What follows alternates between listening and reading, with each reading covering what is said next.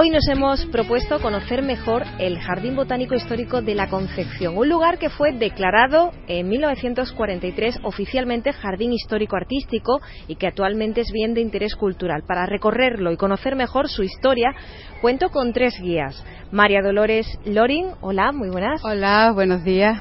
También tenemos por aquí a Jorge Bentengros. Gracias por estar con nosotros. Nada, buenas tardes, ¿cómo estás? También nos acompaña Blanca Lasso de la Vega, que es eh, bióloga de la Concepción. Hola, buenas tardes. ¿Qué tal? ¿Cómo estáis? Bueno, tenemos a dos descendientes de, de la casa Loring y a una bióloga para conocer quizá pues uno de los rincones más bonitos de Málaga. A mí me gustaría Voy a empezar por ti, María Dolores, que me comentaras un poco tu parentesco con los marqueses de Loring. Pues los marqueses de Casa Loring son mis tatarabuelos.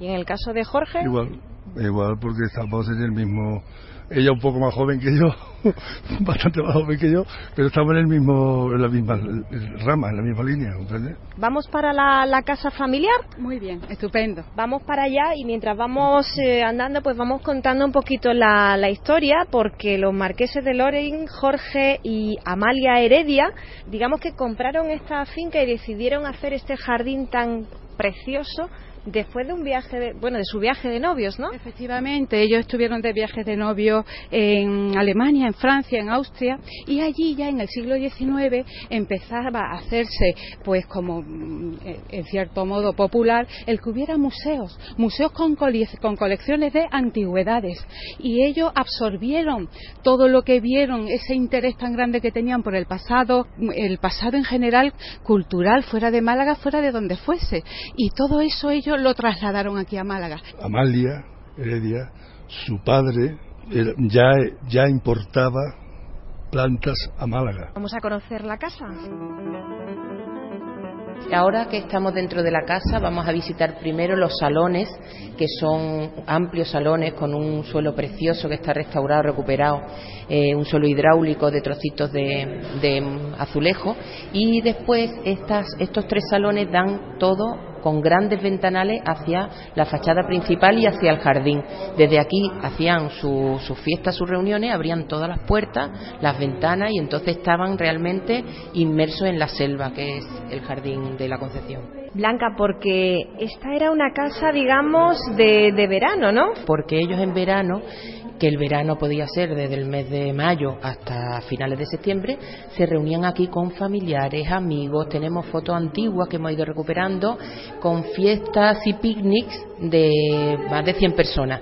Entonces, claro, muchos de ellos, como estaba lejos de Málaga, ten en cuenta que esto se tardaba en Calesa un tiempo en llegar, pues se quedaban aquí a dormir. ¿Y qué tipo de, de amistades, por ejemplo, venían a, a ver a los marqueses bueno, de, los, los, marqueses tenían muchos amigos de, de, la burguesía de aquella época, de la ciudad de Málaga, y después muchos políticos, porque Jorge Lorin fue senador y, y, estuvo metido en política muchos años. De hecho, ellos sí fueron a vivir un tiempo a Madrid, y entonces venían también políticos y senadores, y incluso el hubo un presidente que era yerno de él, de Jorge Lorin. ¿Eh? y también venían incluso eh, de la realeza. Aquí estuvo la famosa Sisi Emperatriz, vino a visitar la Concepción. Pero la de verdad, no Romy Schneider. No, la de verdad, la de verdad, la auténtica. Y ella se hizo pasar, mm, en, lo, en, la prensa de la época pone que vino a, a, Málaga la condesa de Holmes, de Holmes. Aquí venían viajeros camino de Granada y se paraban estasiados al, en el jardín y el jardín estaba abierto. Eh, la tatarabuela Amalia tenía el jardín abierto a los visitantes, de tal manera que llegaba a lo mejor un barco con británicos y venían a visitarlo y estaban a lo mejor los niños de la casa jugando en el jardín. Y Amalia, que era muy política, era instigadora, le encantaba instigar, hacía sus reuniones políticas aquí. Vamos ahora a la capilla. Vamos a visitar ahora la capilla, sí. En la capilla es donde normalmente rezaba la familia, que en esa época pues se rezaba a diario, y también había eventos familiares eh, un poquito más recogidos, los típicos bautizos o bodas que no querían que fuese una boda muy, muy exagerada de, de personas, de, de, fiesta. Aquí los concejales pueden celebrar una boda civil, el alcalde también, y, y normalmente se hace para grupos muy pequeñitos porque cuando el grupo es grande, claro, los contrayentes prefieren hacerlo fuera en los jardines, como es lógico, porque quepan la familia, los amigos y tal. ¿Y se casa gente en la Concepción? Sí, muchísima, no te puedes imaginar cuántas. Eh, hay listas de espera para casarse aquí, sí, sí. ¿Dónde me lleváis ahora? Ahora vamos al senador, que es otra de las estrellas que tiene este jardín. Rosa de Alejandría, rosa amarilla. El senador de la Concepción está cubierto de una planta, de una trepadora, que se llama Glicinia, Wisteria sinensis, y que es de China lo más espectacular es que echa la flor antes que la hoja. Entonces, durante 15 días está todo, todo, todo, todo lleno de flores como racimos de color lila. Blanca, pero ¿cuántas especies puede haber vegetales aquí en, en la Concepción? Pues mira, ya hemos pasado de las 2.500 en especies. Luego tenemos muchísimos cultivares y variedades que si se suman a esas 2.500 podemos llegar a las 6.000, una cosa así. Eh, también las que tenemos de investigación en los laboratorios y en los invernaderos.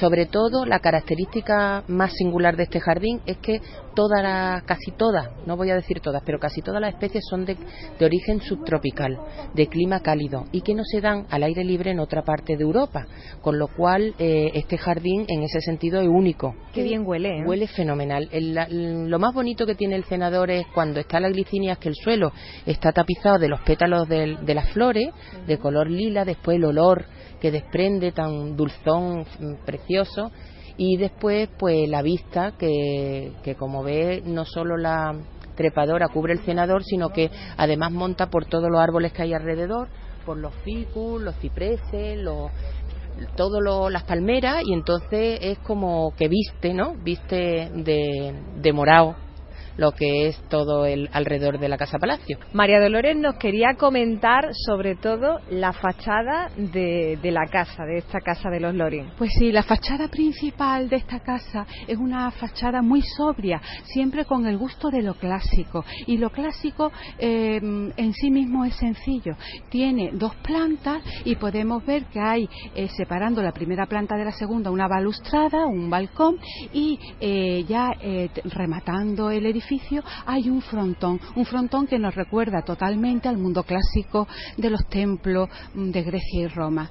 Eh, es de una gran sencillez que contrasta con el interior de la casa. El interior de la casa, en los momentos en que aquí vivía la familia, estaba lleno de lujo. Eran magníficos cuadros, magníficos muebles, alfombra, magníficos cortinajes, todo eh, para representar eh, la riqueza que se tenía. Sin embargo, el exterior sencillo, porque ya bastaba con las plantas que le rodeaban. Sabes que es una secuoya, sabes lo que es un ciprés.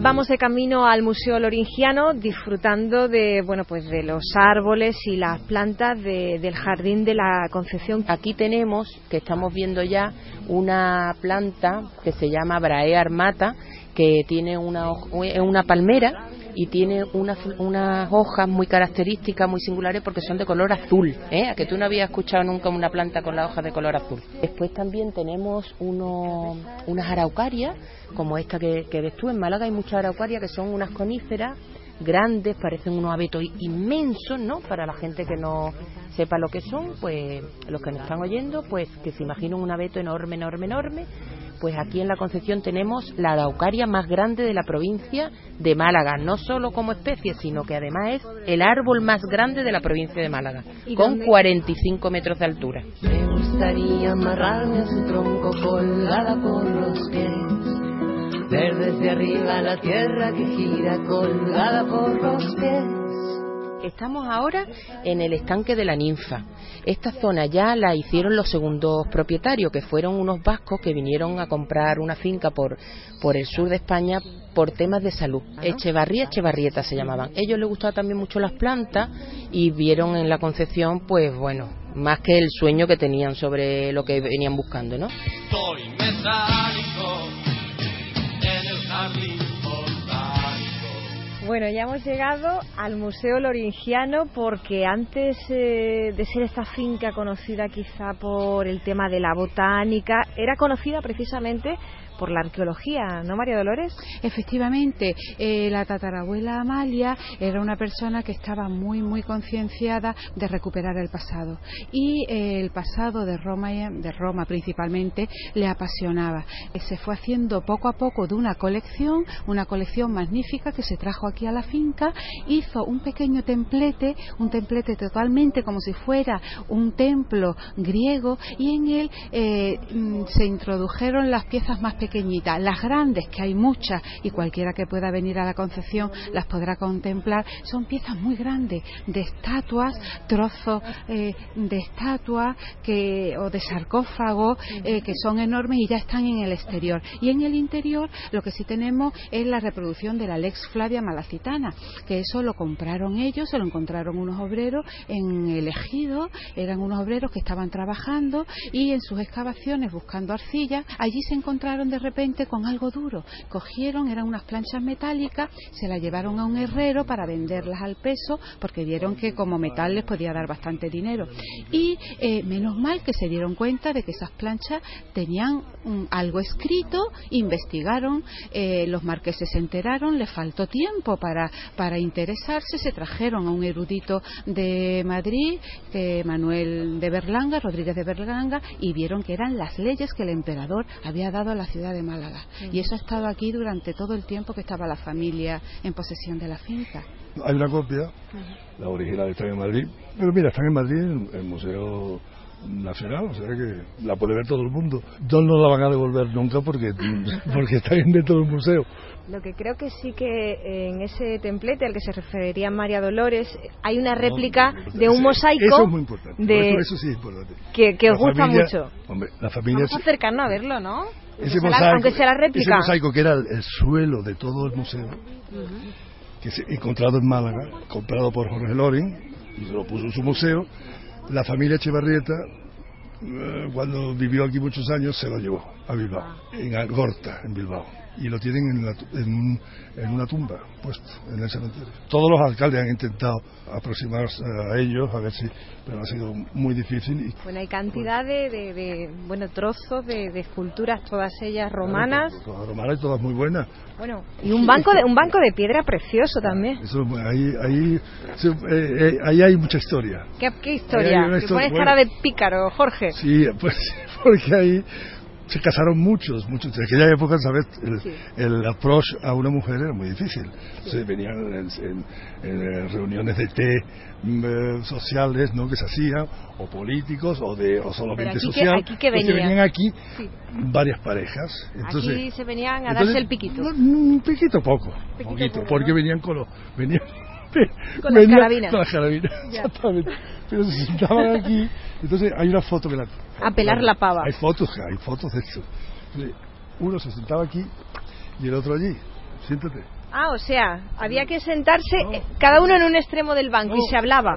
Apenas se le notaba la voz, pero la otra, esa persona sí se enteraba, los demás no se enteraban. O sea, que en este banco las parejas venían con la familia para para charlar. Para charlar y ahí, ahí se liaron mucho. se liaron muchos. Dime tu nombre y te haré reina en un jardín de rosas. Agradeceros a los tres, a María Dolores eh, Lorin Cafarena, a Jorge Benten Gross y a Blanca Lazo de La Vega pues que me hayan dado este paseo tan tan fantástico por, por la finca y decirle a los malagueños que, que bueno, se están perdiendo el que no lo conozca algo verdaderamente espectacular. Que hay solo tres en el mundo como este. Eh, yo lo único que quería comentar que en estos momentos que en fin que la economía está un poquito más difícil, que las personas no piensen en irse muy lejos ni en gastarse mucho dinero, sino que vengan a cosas tan preciosas que tenemos tan cerca. Muchas gracias. A ti. Dime tu nombre y te haré reina en un jardín de rosas. Tus ojos miran hacia el lugar donde se oculta el día. Has podido ver dónde morirán los oscuros sueños que cada día vienen y van. Soy el dueño del viento y el mar. Pasar el tiempo despertarás y descubrirás cientos de rosas a tu alrededor. Hoy la luna y mañana el sol. Y tú sin saber